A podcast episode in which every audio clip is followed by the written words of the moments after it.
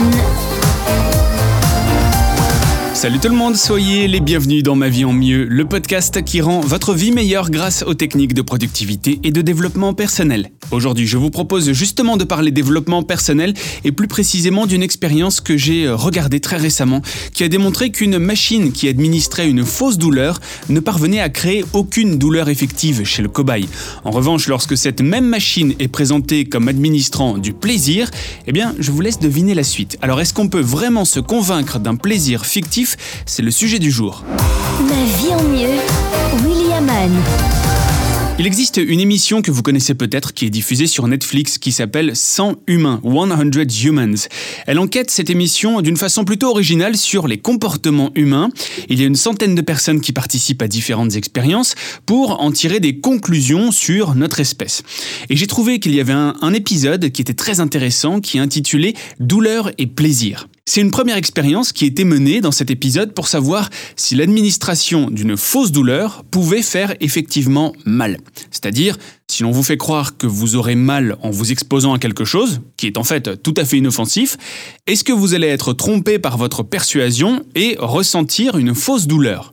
L'émission a préparé une salle dans laquelle trône en plein milieu un siège digne d'un atelier de torture, pas très accueillant, à proximité un gros appareil avec une belle allure scientifique, plein de boutons, qui contrôle une sorte de petit projecteur.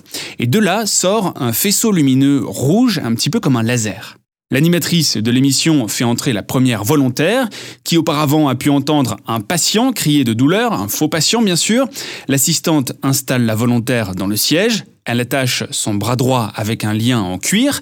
Son bras gauche, quant à lui, est allongé, bloqué sur une petite table, en dessous du fameux projecteur de lumière. Ensuite, on explique à la volontaire que le laser rouge va provoquer une douleur et augmenter en intensité progressivement. Et si ça devient insupportable, elle peut arrêter l'expérience à tout moment. On lui demande de noter sur une échelle de 0 à 10 la douleur qu'elle ressent. Alors la jeune femme est complètement paniquée, elle essaye de se rassurer en demandant à quel point ça va faire mal. Premier stade d'intensité de la machine et douleur ressentie par la cobaye, zéro. L'assistante annonce le stade supérieur et la jeune volontaire grimace, mais une fois que le bouton est poussé, et malgré le son très intimidant, un son grave, répétitif, ronronnant de la machine, eh cette machine de torture n'a pas l'air de provoquer quoi que ce soit. Alors qu'ensuite l'intensité augmente à nouveau, la cobaye finit par éclater de rire, un petit peu comme un soulagement, elle ne ressent rien. Et en dépit du réalisme de cette expérience et du décor, sur la dizaine de volontaires qui a été soumise à cette expérience, aucun n'aura annoncé ressentir une quelconque douleur. Mais ce qui est plus intéressant, c'est la deuxième partie de l'exercice. Si une fausse douleur ne fait pas mal, qu'en est-il d'un faux plaisir? L'équipe a conservé la même salle, la même machine, avec le même projecteur laser. Elle a troqué simplement le siège de torture contre un autre plus accueillant, et puis habillé l'assistante d'une blouse un petit peu comme celle que l'on voit dans les instituts de soins. Un autre groupe de volontaires est appelé à se succéder. À celui-ci, l'expérience est présentée un peu différemment. Ils vont tester un tout nouvel appareil administrant un massage bien-être à travers un laser rouge avec différentes intensités de plaisir. Alors bien sûr, l'appareil garde la même apparence, fait exactement les mêmes bruits et ne provoque toujours rien du tout. L'échelle de douleur ici est remplacée par celle du plaisir et toujours de 0 à 10. Le premier cobaye est soumis au premier niveau d'intensité et à ce moment-là affirme ressentir un niveau de plaisir de 6 sur 10. Au second niveau d'intensité, qui je le rappelle est toujours le niveau rien du tout, hein, il monte à 8 et il dit même être à 9 lorsque l'assistante annonce le niveau supérieur. Et ce schéma d'intensification du plaisir va se répéter pour chacun des volontaires suivants.